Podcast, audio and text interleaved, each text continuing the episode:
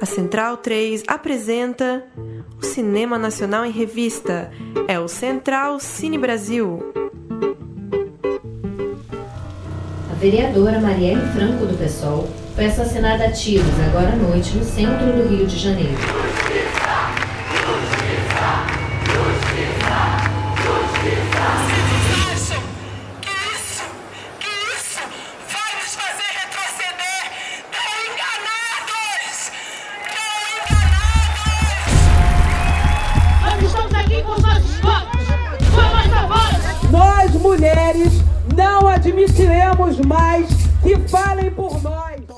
Alô, amigos ouvintes da Rádio Central 3, começando mais um Central Cine Brasil, programa de número 196.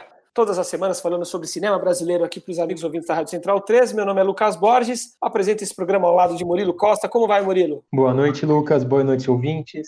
E hoje a gente vai trocar uma ideia com Ethel Oliveira e Júlia Mariano, as diretoras de Sementes, Mulheres Pretas no Poder, que traz um alento em momentos tão duros, né? Tão tristes como os que a gente está vivendo e que emociona também, trazendo os bastidores e o pós-assassinato da Marielle, como essa tragédia, né? Esse crime eh, hediondo acabou criando um levante, uma grande movimentação de mulheres negras na política do Rio de Janeiro, com candidaturas de seis mulheres muito expressivas, Mônica Francisco, Rose Cipriano, Renata Souza, Jaqueline de Jesus, Tainá de Paula e Talíria Petroni, e enfim, tudo que permeou a eleição do, do atual presidente, o pós-Marielle Franco, enfim, eu, eu disse que o filme é um alento, porque mostra, é, de fato, como cresceu a mobilização das mulheres negras na política. Como vão, meninas? Como vão, Júlia e Ethel? Muito obrigado por nos atenderem. Parabéns pelo filme. Boa noite, ouvintes. é, obrigada, a gente está muito feliz. Quem está falando é Ethel Oliveira, aqui de Niterói, Rio de Janeiro. Como vai, Júlia? Tudo bom? Olá, pessoal. Boa noite, ouvintes. Muito, muito obrigada pelo convite, Central Cine Brasil. Eu estou falando aqui do Rio de Janeiro. Muito feliz de estar aqui participando desse podcast com vocês para falar sobre sementes. Eu vou começar perguntando para vocês, Ethel e Júlia. Fiquem à vontade aí para se organizar, quem responde primeiro, sobre o medo que vocês, é, imagino, possam ter sentido e que as seis mulheres retratadas no filme também podem ter sentido logo após o assassinato da Marielle. O quão desafiador foi gravar nessas condições, logo depois da Marielle ter sido né, assassinada, ela e o, e o, motorista dela terem sido assassinados no Rio de Janeiro. Que tipo de obstáculos, de desafios vocês enfrentaram para gravar a história dessas seis heroínas ao longo de 2018? Assim, tem, tem uma coisa que aconteceu comigo, logo ali no velório, tem algumas imagens ali da abertura que fui eu que fiz do velório. Eu sou documentarista, é, formada pela Escola de Cuba, e lá eles formam um documentarista para fazer tudo, né? Porque eles já sabem que a gente vai produzir numa América Latina sem dinheiro para produzir documentário, então tem uma formação assim completa, né? E lá eu aprendi a filmar e eu gosto de filmar, né? Gosto de operar a câmera. E nesse dia do velório da Marielle, eu só consegui participar do evento filmando. Foi, uma, foi curioso, assim, porque parecia que a, a, câmera, na verdade, ela me dava uma força, ela me dava um distanciamento que fazia com que eu conseguisse me manter em pé. Porque eu sofri muito com o assassinato Marielle. Eu conheci, eu não era amiga próxima, mas eu conhecia Marielle desde 2013. Eu fui muito atuante em 2013 aqui nas, nas manifestações, nas ocupações de rua, e, a, e, eu encontrei a Marielle nesse contexto. Participei ali da construção dela política, né, na campanha de 2016. Participei muito fortemente da campanha e, e a Marielle, para mim, ela ali na Câmara, né, dos vereadores, era alguma vitória que a gente tinha tido em 2013, sabe? Assim, ela significava isso para mim. E quando, e quando assassinaram ela, assassinaram muita coisa também ou tentaram assassinar, eu acho. E a, a, minha única forma de conseguir viver aquele dia do velório foi filmando. Então achei curioso você perguntar isso, porque na verdade a câmera, a filmagem, né, e a câmera ela me aproximou, possibilitou viver aquele momento. E depois, quando a gente começou a filmar com elas, assim, era um ritmo de campanha bem acelerado e tinha os protocolos de segurança que, vez ou outra, a gente barrava. Acho que nesses momentos, pelo menos comigo, era quando eu sentia esse. Eu não sei se chega a ser medo, mas esse desconforto, essa preocupação, sabe? Eu também estou acostumada a filmar muito em situações extremas, né? Eu tenho um curta que chama Ameaçados, que está online no Vimeo, e que é sobre ameaçados ameaçados de morte no sul e sudeste do Pará. É um filme que eu vou muito para o interiorzão do Brasil. E nesse filme eu senti mais medo de filmar do que aqui no Rio porque de uma certa forma elas estavam muito em evidência e uma coisa que eu aprendi filmando ameaçados é que quando você está muito em evidência é bem difícil que te matem esses momentos assim são mais difíceis de, do crime acontecer então mais vez ou outra tinha uma uma observação de alguma assessora ou alguma negativa de alguém por questões de segurança e, e isso me localizava nesse perigo, né, nesse lugar de estado gangster que a gente vive no Rio de Janeiro. Então, assim, na maioria das vezes eu não senti esse medo e no momento de extrema tristeza, a câmera foi o que me salvou, foi o que me possibilitou viver o momento do velório da Marielle. Então, medo não, mas algumas vezes eu, eu fiquei preocupada.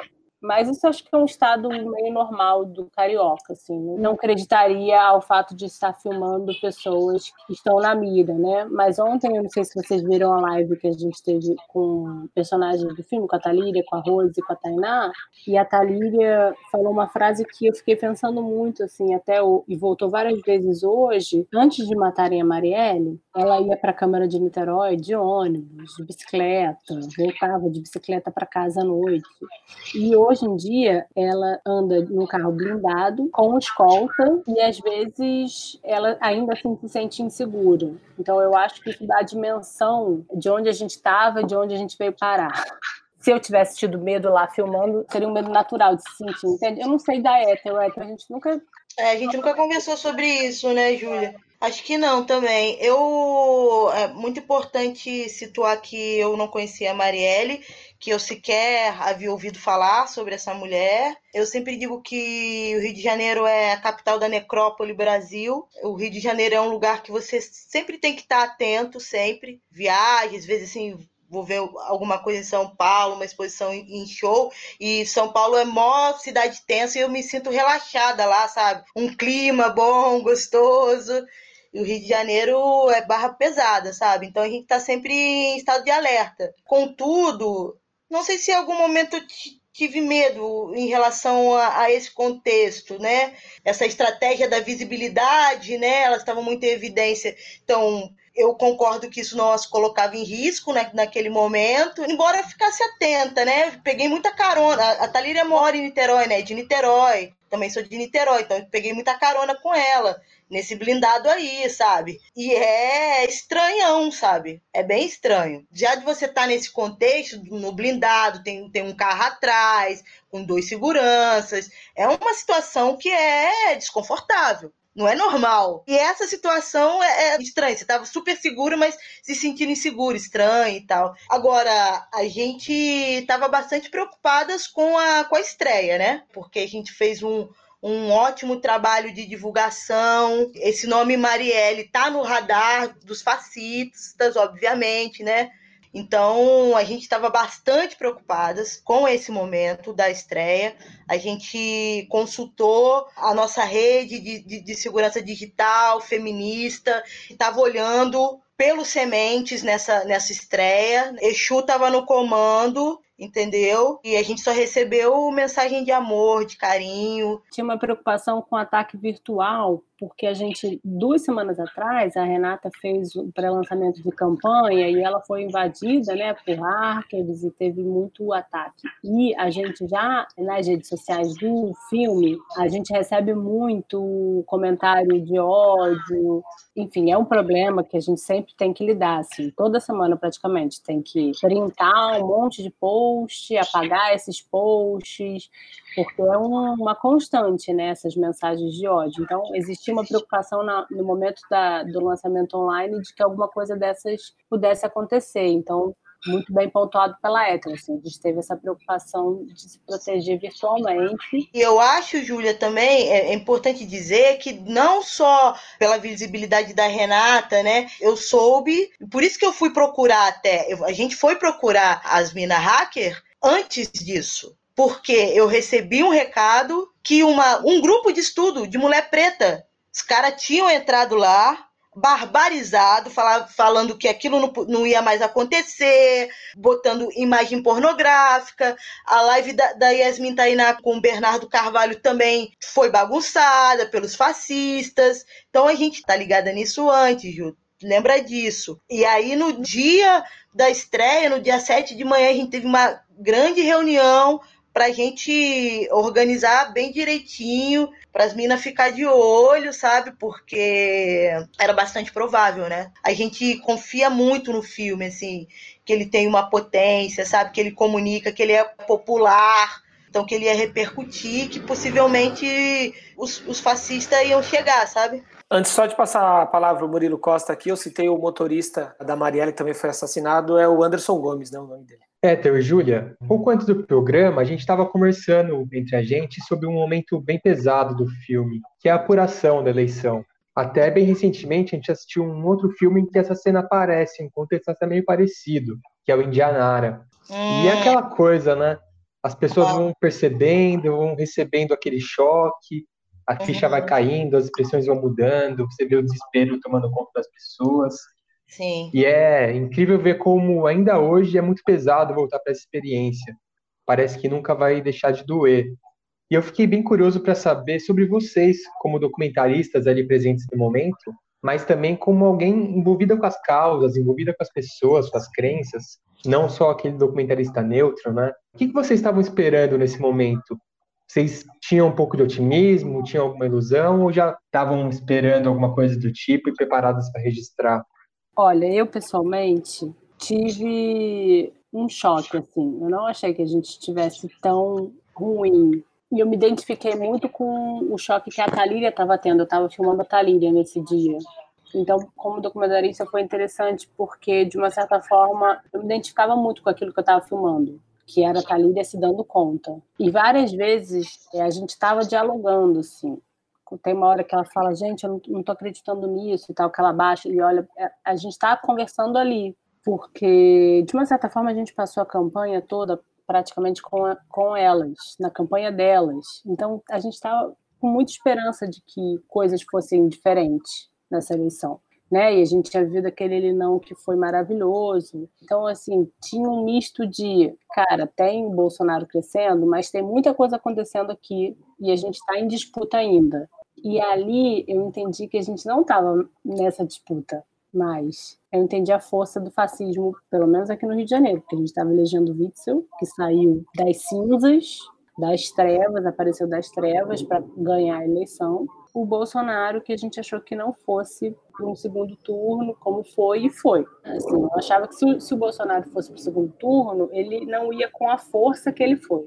Então, assim, para mim, como documentarista, foi um momento de ter que segurar a minha onda, né? Porque eu tava assim, que por mim, eu jogava tudo pro alto, sentava na mesa de bar e bebia para chorar as mágoas ali mesmo, né? Então, assim, aquela coisa de tipo, não, foca aqui no que você precisa registrar e ao mesmo tempo esse registro que eu estava fazendo era muito o que eu estava vivendo também então teve uma, essa identificação ali com esse dar-se conta, que para mim foi naquele momento ali, junto com a Thalíria, sabe? A gente foi vendo junto os resultados, eu recebia do meu companheiro no, no WhatsApp, falava para eles, eles confirmavam com o pessoal do partido, então a gente se deu conta junto do tamanho da lama que a gente ia se meter. Então, acho que foi, essa minha experiência passou por aí.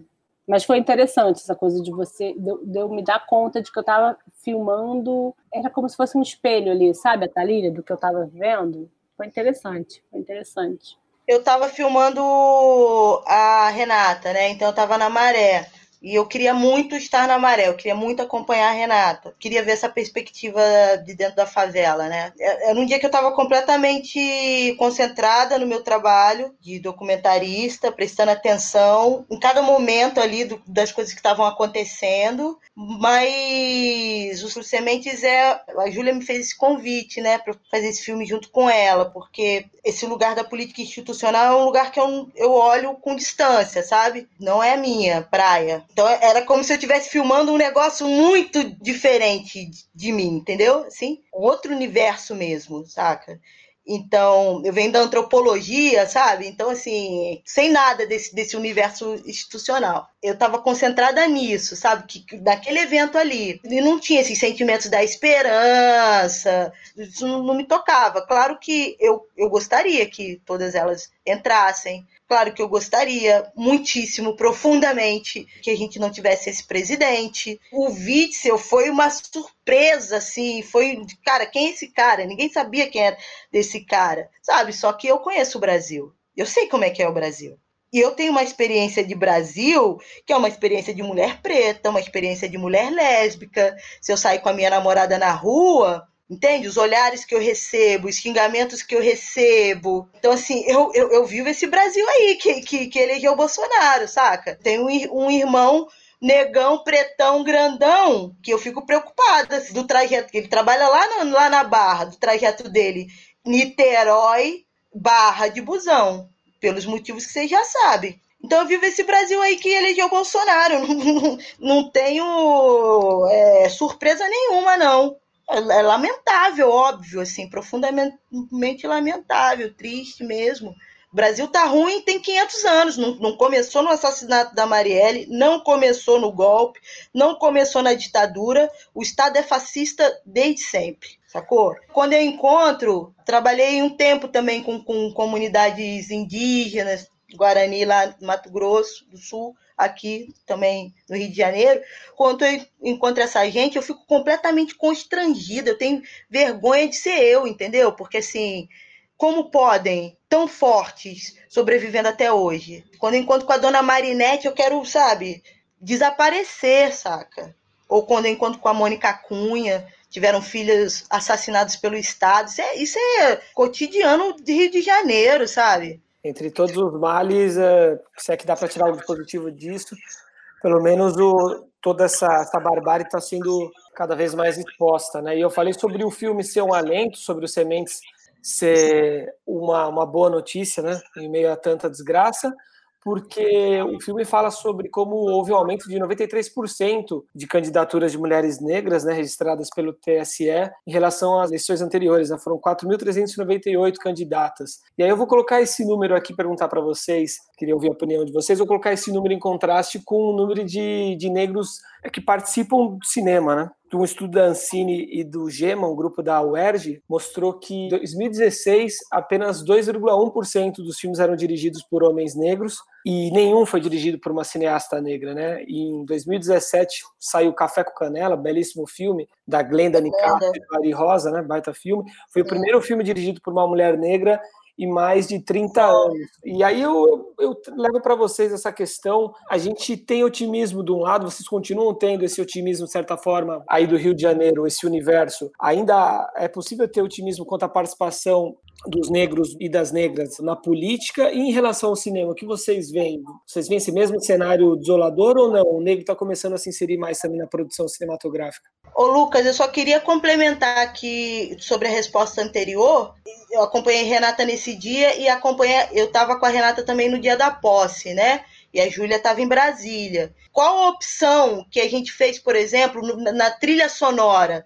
A gente podia ter escolhido uma trilha trilha sonora que fosse grandiosa, festiva, né? Um dia super alegre. Uma mulher favelada vai tomar posse, entendeu? Uma, uma, uma, professora vai, vai tomar posse no Congresso Nacional. Só que a gente faz uma opção por uma trilha, e, e Maíra é genial, que tem uma beleza, mas ela também não é uma trilha toda alegre, né? Ela tem uma tensãozinha ali. Sim sabe? Porque a gente entende absolutamente que aquele dia é a vitória daquele dia.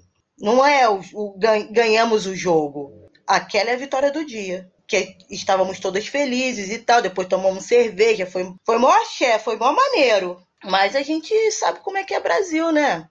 Pô, a, a Dani Monteiro tom, tomou posse três dias, sete dias depois, picharam o carro dela com xingamentos racistas. E a pergunta agora é sobre negros no, audiovisual. Olha, a ausência de pessoas pretas no audiovisual faz parte do panorama de tragédia brasileira, né? Sobre tudo isso que a gente conversou anteriormente. Porque se houvessem mais pessoas pretas no audiovisual, nós provavelmente teríamos mais histórias pretas sendo contadas, histórias positivas, eu digo, né? Desde que Brasil a Brasil, a gente tem um monte de episódios, um monte de experiências incríveis de gente preta atuando no Brasil. A gente mora no Brasil, todo mundo conhece a história do Quilombo dos Palmares, que é a maior experiência política autônoma, horizontal, né, ao sul do mundo. É a maior experiência política nesse sentido. Quantos filmes a gente tem sobre Quilombo dos Palmares? Dois ou três, né? Filmes bastante complicados. Vocês são cinéfilos, sabem muito bem disso. Né? Quantos filmes a gente tem de personalidades pretas na ditadura? Ou filmes de romance, de amor? Quantos? Mas vocês sabem muito bem que tem muitos filmes sobre Getúlio, Juscelino, tem toda uma série que tem na Netflix de Bossa Nova, não é isso? Bom, a Bossa Nova, por exemplo, quem é o rosto e a voz da Bossa Nova?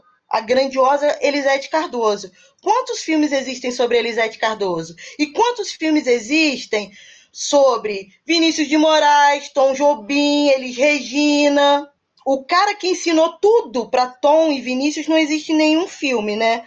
Que é o maestro Moacir Santos. O filme sobre o Johnny Alf, eu acho que tem um, que também deu regra e compasso aí para os brancos, bossa novistas. Então, essa história de preto, ausência de preto no audiovisual faz parte da tragédia brasileira. Se a gente não se vê, se a gente não conhece as nossas experiências positivas, maravilhosas, experiências amorosas, afetivas, a gente só vai apostar num, num, numa política genocida. A gente desconhece as, as, nossas experiências combativas. A Globo, ano sim, ano não, faz uma novela colonial. Qual que é a identificação da população geral com os personagens de novela? É a mucama e a empregada doméstica. São essas as histórias que a gente ouve contar. Dom Pedro sei lá quem, Isabel sei lá o quê, essa história que a gente conhece. Então, assim, a gente vê uma mudança, né, quando passa do analógico para o digital, né? Eu morava em Recife nesse momento, né? E tinha um cara lá que falava assim: é, uma ideia na cabeça e 10 parcelas no cartão. Parcelar uma câmera digital, né? Uma handcamzinha, já dava para fazer um filme. Então, isso já proporcionou uma mudança, né? Desse universo periférico pro, poder produzir. As políticas públicas também, nesse sentido. Eu venho de uma experiência de pontos de cultura, né, também, de oficinas de audiovisual. A gente está se formando ainda. Eu faço cinema há 20 anos e não tenho uma câmera, não tenho dinheiro para comprar uma câmera. Então a gente está se formando, estamos chegando aí. A gente vai fazer uma live na a nossa última live, que é sobre cinema antirracista, que a gente vai ter a presença de uma realizadora que eu acho a maior realizadora do Brasil, chama Everlane de Moraes. Vai estar na mesa com a gente. Uma menina que estudou em Cuba, sergipana. Genial. Bacana.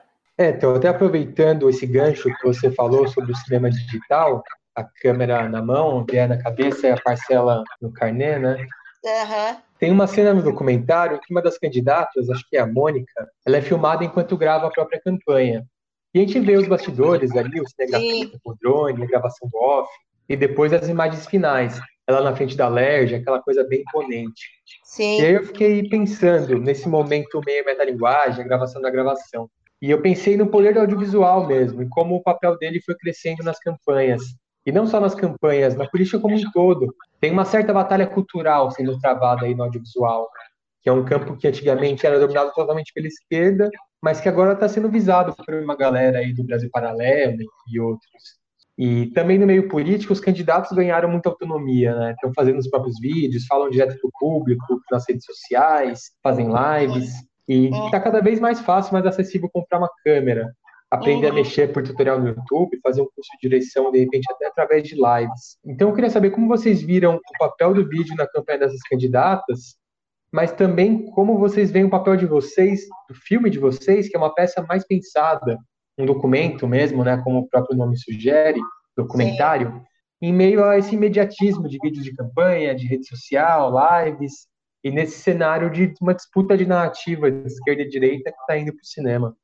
Essa autonomia de uso da imagem que a gente consegue ter né, a partir do digital e agora com lives e celulares e stories. Por um lado, ela dá uma autonomia de construção de imagem para quem de repente não tem uma estrutura para ter uma equipe de produção de comunicação, para quem consegue ter mais conseguir realizar as coisas de uma forma menos menos cara, né, mais possível.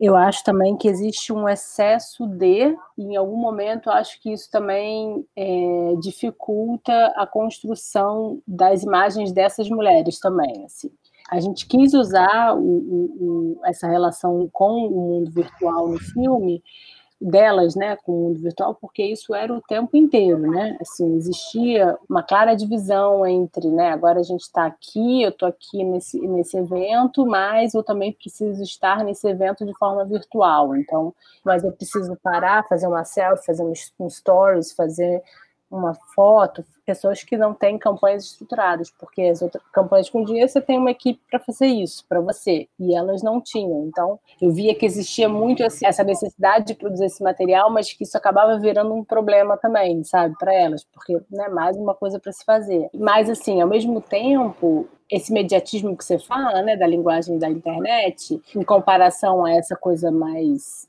pensada do documentário, acho que na verdade isso sempre existiu, que é um pouco essa essa questão entre que é um documentário, que é uma reportagem jornalística, né, que assim, qualquer pessoa que vai estudar o documentário sempre tem essa pergunta, esse, esse, esse início dessa reflexão, o que, que diferencia uma, uma linguagem jornalística, que é uma linguagem mais da objetividade, né, do imediatismo e, e da apuração, de um documentário que é passa por um tempo, né, de se trabalhar aquilo ali, então, portanto, ele se torna obviamente mais reflexivo eu acho que isso, isso a gente pode transpor também para essa situação da, da internet. Eu só acho que hoje em dia está cada vez mais difícil fazer filmes que as pessoas consigam assistir inteiro, porque essa justamente essa linguagem da internet está deixando tudo muito fugaz, tudo muito rápido. Então, você conseguir fazer com que pessoas vejam 105 minutos de um filme, eu já estou achando uma vitória. Outro dia eu queria fazer um trailer de dois minutos, a Ethel falou que eu estava querendo fazer uma longa-metragem de trailer. Foi muito engraçado, cara. A Júlia queria fazer esse trailer aí. Eu falei, não, Júlia, é muito grande ser um longa-metragem. Um longa-metragem de trailer, porque é um pouco isso, né? Parece que qualquer coisa acima de cinco minutos já, já é muita coisa para você ver, né? Isso também, eu acho, que influencia na forma como você constrói essas, essas contranarrativas, assim e como você consegue chegar nas pessoas a partir dessas contranarrativas. Eu não sei se o campo da esquerda está num lugar muito efetivo. Minhas dúvidas, assim. Eu acho que a gente é, do campo da esquerda ainda não conseguiu se apoderar dessas ferramentas a ponto de se fazer ouvir, ponto de conseguir emplacar o que a gente quer falar do mundo. Eu acho que o outro, o outro setor está muito mais apoderado e empoderado disso, dessa comunicação virtual. Por isso que eu acho que, nesse sentido, o documentário ele se torna, não nosso, não apenas o nosso, mas você ter essa, essa intenção de pegar tudo isso que está dado, que está posto, né, e refletir sobre, criar uma narrativa sobre, que essa narrativa possa ser vista hoje, mas ela possa ser vista daqui a 50 anos, isso se torna ainda mais importante, porque se a gente está nesse lugar do imediatismo, de uma certa forma perdendo na disputa narrativa, porque a gente está, vamos falar a verdade, a gente está, o campo da esquerda não está conseguindo dar conta de dialogar com a massa na mesma velocidade, de forma tão efetiva quanto o campo da direita, então, pelo menos que a gente consiga produzir documentos históricos e formar outras possíveis memórias desse momento histórico que a gente está vendo agora. Porque eu não quero que daqui a 50 anos digam que nessa época de Bolsonaro não teve resistência, como costumam falar sobre o golpe de 64 hoje em dia. Ou que não teve. É que os pretos não estavam nessa luta, né? Como. É, cadê os pretos da época da ditadura, né? Cadê? Ah, não tem, porque ninguém filmou. Então, eu acho assim, puxando um pouco a sardinha para o nosso lado, defendendo o documentário, que é uma coisa que eu acho super. É a minha paixão, eu acho que você ter tino né, histórico, olhar ao redor e produzir coisas, eu acho que os sementes, assim, quando vocês falam, ah, os sementes passam um pouco de esperança. A gente estava conversando ontem, né, que a gente como a gente acha que também, se as pessoas puderem, se as pessoas, a partir do semente, se, se impulsionarem a filmar, isso para a gente é como se a gente estivesse ganhando um Oscar. Assim, vamos que a gente entenda que existem filmes aí a serem feitos para a gente poder formar outras narrativas do que está acontecendo agora, a gente conseguir trazer outras reflexões do que a gente está vivendo, para a gente conseguir formar outras memórias desse momento de outras perspectivas, sabe? Acho que a gente tem que sair desse lugar da inércia e tem que filmar. Dentro de, de tudo isso é, é muito importante para a gente ressaltar aqui. E o Semente está disponível de forma gratuita para o público, né? Sim. No YouTube no site da, da Embaúba Filmes, uma iniciativa muito legal. Até 30 de setembro, o filme disponível para quem quiser assistir de forma gratuita. Os, os números já estão incríveis, né? A Júlia estava contando para a gente que está de minuto em minuto confere é. o número de espectadores, já são 14 mil. Então é muito bom saber que bastante gente vai, vai assistir aos Sementes, muito mais até do que, do que assistiria as suas para salas de cinema, né? Queria agradecer, Júlia e Eto, pelas palavras de vocês, pelo tempo de vocês e pelo Nossa. filme. Muito obrigado, boa sorte na campanha dos Sementes e que a gente possa falar em breve um novo filme de vocês.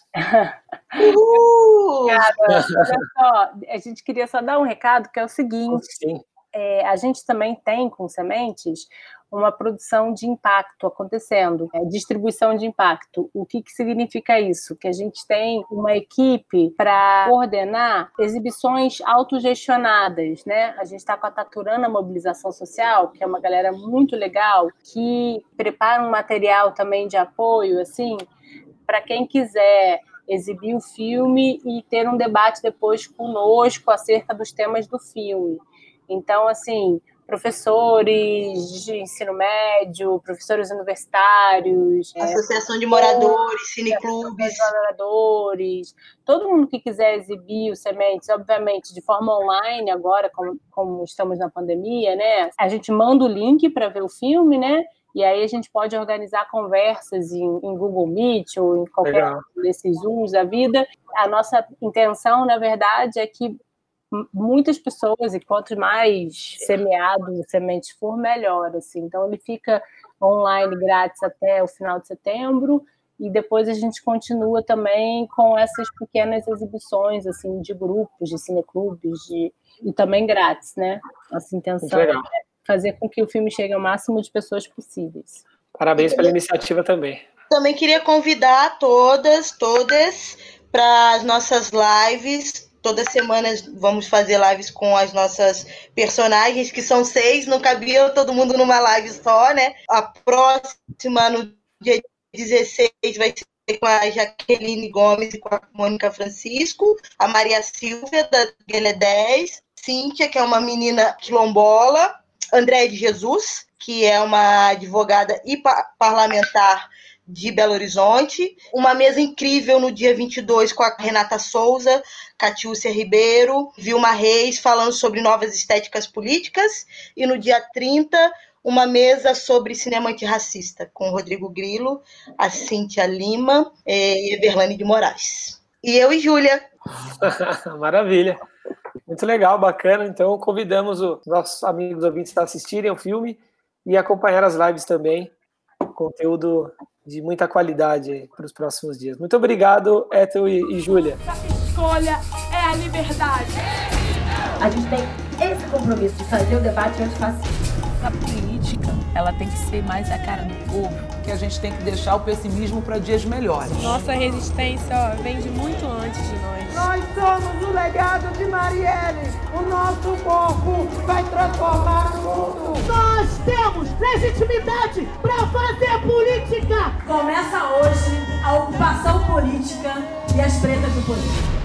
Aí, belo papo com a Ethel e com a Júlia. Um filme que, de fato, pelo menos para mim, trouxe algum, algum alentozinho, né? Que, que foda, né? Ver a força dessas mulheres negras mesmo. Ver a Irundina ali no fim com elas no dia da, da, da posse lá na, na Câmara. Tem toda aquela cerimônia, né? Aquele ritual de, de posse, né? Da, das mulheres negras como deputadas federais. São momentos de emoção que dão uma esperança mesmo pra gente.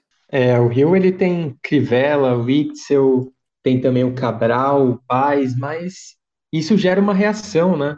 O Rio, em algumas outras coisas, parece que ele está até melhor do que a gente. E essas mulheres negras aí eleitas mostram um pouco disso. A gente também não precisa ser niilista e tão desesperançoso em tudo. Tem coisas que estão caminhando muito mais devagar do que a gente gostaria, mas estão caminhando, né? Não pode perder as esperanças também. O filme dá esse alento mesmo. Tem uma frase bacana de uma das candidatas, agora não vou me lembrar qual, ela disse que agora não é hora de pessimismo, vamos deixar o pessimismo para tempos melhores. Eu acho que é um pouco por aí é, também, né? Bem já tão, já tão, tão ruins, né?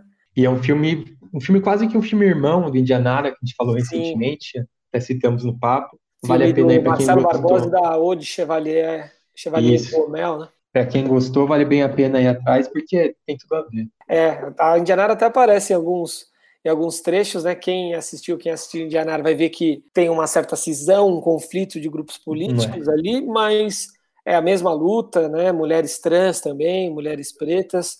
E muito legal o número de pessoas que o filme já está atingindo, né? 7 de setembro ele foi ao ar. A gente está gravando hoje, dia 9, e já tinha 14 mil, nesse momento que a gente está gravando, já tinha 14 mil espectadores. Para ter uma ideia, eu peguei aqui o anuário de 2018 da Ancine, foi o último ano que a Ancine revelou esses números. O processo, por exemplo, que foi um filme sobre o golpe da, da Dilma, né, que, que teve grande repercussão, né, bastante ibope, teve apenas 65 mil espectadores. O Grande Circo Místico de Cacá Diegues foi o filme brasileiro escolhido pelo Brasil para para tentar nos representar no Oscar, apenas 51 mil espectadores. O paciente, o caso Tancredo Neves, 40 mil. Tá meio claro aqui para mim, eu acho que, que vai passar disso, né, os, os sementes. Sim, a democratização do acesso, né, pelo YouTube facilita demais. A gente até comentou já sobre alguns outros filmes que, enquanto para alguns não ir para o cinema é um desastre, para outros acaba fazendo com que chegue a mais pessoas, né? Acaba sendo até melhor. E você citou o processo, o processo, se eu não me engano, não vou cravar aqui, mas é um dos ou o documentário com maior bilheteria da retomada. É, eu lembro disso, sim, então, ter discutido isso. Você vê que o filme em pouco tempo já está chegando perto dos números, é muita coisa. Sim, sim. Fica mais uma vez o convite para os nossos amigos assistirem de graça no site da Embaúba Filmes, no YouTube da Embaúba, aos Sementes, até 30 de setembro, disponível por aí. E tem muito documentário vindo pela frente para a gente assistir também, de graça, né? Pela internet, né, Murilo? Exatamente. Inclusive, antes da gente falar dos festivais que estão online, eu queria falar do Narciso em Férias, né? Que está no Globoplay. Sim. Filme sobre a prisão do Caetano, o tempo que ele ficou preso pela ditadura. É uma longa entrevista feita pelo Ricardo Calil e o Renato Terra. E está já disponível gratuitamente também para quem assina o Globoplay, né? Ande em frente e não olhe para trás. Aí eu fiquei com medo e fui andando. E aí pensei que eles iam atirar. Eu acordei algumas noites ouvindo gritos e de pessoas sendo torturadas. Né? Comecei a achar que eu sempre que a vida era aquilo ali, só aquilo, entendeu? Eu dormia e, e que a lembrança do apartamento, da, dos shows, da vida lá fora, era uma, uma espécie de sonho que eu tinha tido.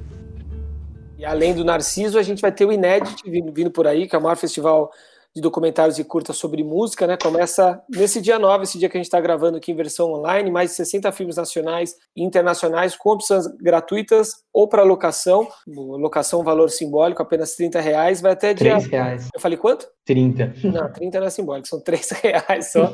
até o dia 20 de setembro. Tem Dorival do Saraval, Preto que Virou Mar, sobre o mestre Dorival Caymmi, filme de Henrique Dantas. Tem Porfírio do Amaral, A Verdade sobre o Samba, do Caio Rubens Tem Elton Medeiros, outra lenda aí do samba, O Sol Nascerá, de Pedro Murad, Mangueira Dois Tempos, da Ana Maria Magalhães. Samba bem representado, né? É, o samba forte, quase todos, né, de samba. Confesso só que eu não conheço o Porfírio do Amaral, mas vou até dar um Google aqui agora. Mas... Eu também confesso que não conheço, mas vi uns estilos do filme e tem até o Chico Buarque falando, então você já fala. Ah, é samba, samba também.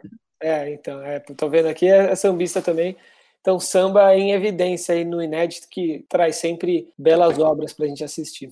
É isso aí. Além do Inédit, tem o É Tudo Verdade, o festival mais tradicional de documentários do Brasil, que também está desembarcando agora numa versão online. E agora a versão realmente online, né? Porque no primeiro semestre eles fizeram meio que um, uma retrospectiva, na verdade. É, né? Isso. E agora é para valer, né? 61 filmes, entre longas, curtas, em competição, hors concours, gratuitos também, de 23 de setembro a 4 de outubro, não é isso? Isso, os filmes vão para streaming, ainda não foi divulgada qual plataforma exatamente, imagino que eles vão ter algumas parcerias, talvez até mais de uma, e começa com um filmaço, né? Esse dá para cravar que é filmaço sem ter visto. Do Patrício Guzmán, né? Já ganhou. A Cordilheira dos Sonhos, do Patrício é. Guzmán, no fim da trilogia, ganhou o Olho de Ouro de melhor documentário no Festival de Cannes. É, Nostalgia da Luz é o primeiro, né? É, Nostalgia da Luz, depois o Botão de Nácar que é muito bom também. Ele tem na SP Cineplay, dá pra ver de graça. Coisa linda, né? E é genial, né? Como o cara mistura política, antropologia, sociologia com, com o cosmos, né? Com, com a galáxia no, na nostalgia da luz. Agora parece que é a cordilheira, né? Os Andes, que também é um cenário maravilhoso, estão em evidência para falar mais uma vez de política. Essa simbiose que o, que o Guzmán cria é, é um espetáculo mesmo. Né, eu acho o Patrício Guzmán um dos maiores documentaristas vivos aí. A, essa fascinação que ele tem pelo período da ditadura chilena já rendeu muitos filmes bons e ele é inesgotável, não cansa e cada vez mais pertinente. Mesmo com um tema que ele sempre volta ao tema, ele consegue ser cada vez mais pertinente. Exato. A Cordilheira dos Sonhos vai ser exibido dia 23 de setembro às 17 horas, é isso, Murilo? E yeah. depois entram os longas metragens brasileiros em competição, né, que vão ser exibidos em sessões diárias, sempre às nove. O formato da Tudo Verdade tem essa diferença de que ele tem uma sessão fixa, não é aquela coisa de o filme ficar disponível. Tem um horário que o filme vai passar, como se fosse uma sessão de cinema mesmo. Exato, ainda não está muito claro, né? Acho que ainda vão, vão anunciar a data certa de cada filme, mas é todo dia de 23 de setembro a 4 de outubro um diferente doc sendo exibidas 21 horas. O filme, os filmes não vão ficar é, à disposição durante todo esse período, tem um dia exato para a exibição de cada um, e a gente vai poder assistir a Atravessa a Vida, do João Jardim, filme que acompanha alunos é, de escola pública do Sergipe se preparando para o vestibular. Boa Noite, da Clarice Salib, que traz aí Cid Moreira diante da câmera. Fico te devendo uma carta sobre o Brasil, da Carol Benjamin, mergulhando na história de três gerações de uma família durante a ditadura militar. Jair Rodrigues, Deixa que Digam, do Rubens Hewald, podia estar no Inédito, mas está no É Tudo Verdade. Libelu, Abaixo a Ditadura, fala sobre esse grupo que foi, surgiu em 76, né, conhecido pela Reverência, um grupo militante de jovens trotskistas. Meu querido supermercado, de Tali Yankelevich, sobre funcionários do supermercado que encontram espaço para expressar ideias, afetos, etc. Não assim para deixar os olhos perderem tempo. Cláudio Moraes, sobre o fotógrafo Orlando Brito, o papel do fotógrafo né, e de suas experiências. Os Quatro Paralamas, Roberto Berliner e do Pascoal Samora também. Mais um filme musical. A Ponte de Bambu, Memórias do jornalista Jaime Martins e sua família na China. E Segredos de Putumayo, de Aurélio Michelis, documentário sobre aquele que é considerado hoje o pai dos inquéritos sobre a violação dos direitos humanos, Roger Cassemen. Bastante coisa aí, né? Programação bem completa da Tudo Verdade. E sempre no dia seguinte à exibição dos filmes, às 5 horas da tarde, os diretores vão fazer um debate virtual na plataforma do festival. Então, se você assistiu ali no dia anterior às 9, dia seguinte tem o debate online. Bacana, muita coisa, como a gente já tinha anunciado no programa anterior, né? Muito filme para a gente assistir, muito filme de qualidade. Daqui a pouco tem Mostra Internacional de São Paulo. É, que bom, né? A gente tá privado do cinema, mas pelo menos tem filmes novos chegando para a gente. Sementes está aí também para ser assistido de graça. Um alento. É, o cinema não para. Não sei quando que volta, né? Apesar de já estarem começando a divulgar os protocolos aí em São Paulo, mas ainda sem data. É isso aí. Antes de, de me despedir, só queria lembrar, né, o, o nosso filme de hoje, o Sementes, Mulheres Pretas no Poder, é um filme militante, engajado, né, que levanta uma bandeira muito urgente, e o Oscar, que a gente critica bastante, né, pela superficialidade em muitos casos, anunciou uma medida bem bacana hoje também, né? A partir de 2024, as regras vão ser aplicadas a partir de 2022 e se tornam obrigatórias a partir de 2024. O Oscar vai exigir eh, algumas contrapartidas, né? algumas iniciativas dos, dos produtores de filmes em busca de mais inclusão social, inclusão racial, né? São quatro critérios: representação, temas e narrativa na tela, equipe criativa de produção, acesso à indústria e oportunidades e ampliação do público. Pelo menos dois desses temas os filmes vão ter que cumprir para poder se candidatarem ao Oscar, medidas que vão exigir aí que, que o negro, o indígena, enfim, as minorias étnicas, né, asiáticos, hispânicos, nativos do Oriente Médio, do Norte da África, estejam na tela ou protagonizem a, a produção cinematográfica. Uma notícia bem bacana vindo do, de um festival de cinema, aí, de, um, de uma premiação que é tão comercial e que tem uma representatividade tão grande né, no imaginário das pessoas. É, é uma ideia para ver o que, que vai resultar, né? Porque o Oscar já vinha tentando fazer essa democratização através da inserção de novas pessoas na academia. Estavam colocando muita gente, gente de outros países, mas ainda não estava surtindo efeito, né? Então vamos ver com umas regras mais práticas mesmo qual vai ser o resultado. Mas é interessante mesmo. Bem bacana. Suas palavras finais, Murilo Costa. Eu queria recomendar o Dorivano Saravá, o Preto que Virou Mar, do Henrique Dantas, que a gente já falou aí tá na programação do Inedit. Ele também estava na programação do Senhor Preto, então deu para assistir um pouco antes e vale bastante a pena mesmo. Um documentário que vai para uma pegada mais sobre a negritude mesmo do Caíme, falando com muita gente sobre a obra dele. Gostei bastante, acho que vale a pena. Maravilha, semana que vem estamos de volta, se tudo der certo, para falar de Inédit, para falar de É Tudo Verdade. Valeu, Murilo, um abração. Valeu. Eu resolvi, por o Tizão, ser um filho de santo. O Caíme traz uma música baseada nas premissas da diáspora negra. E ele, como negro, que é, ele traduziu isso de forma é, muito criativa e muito elaborada. E, de noite, e, de noite até de manhã, e, eu vim cantar pra Nanã.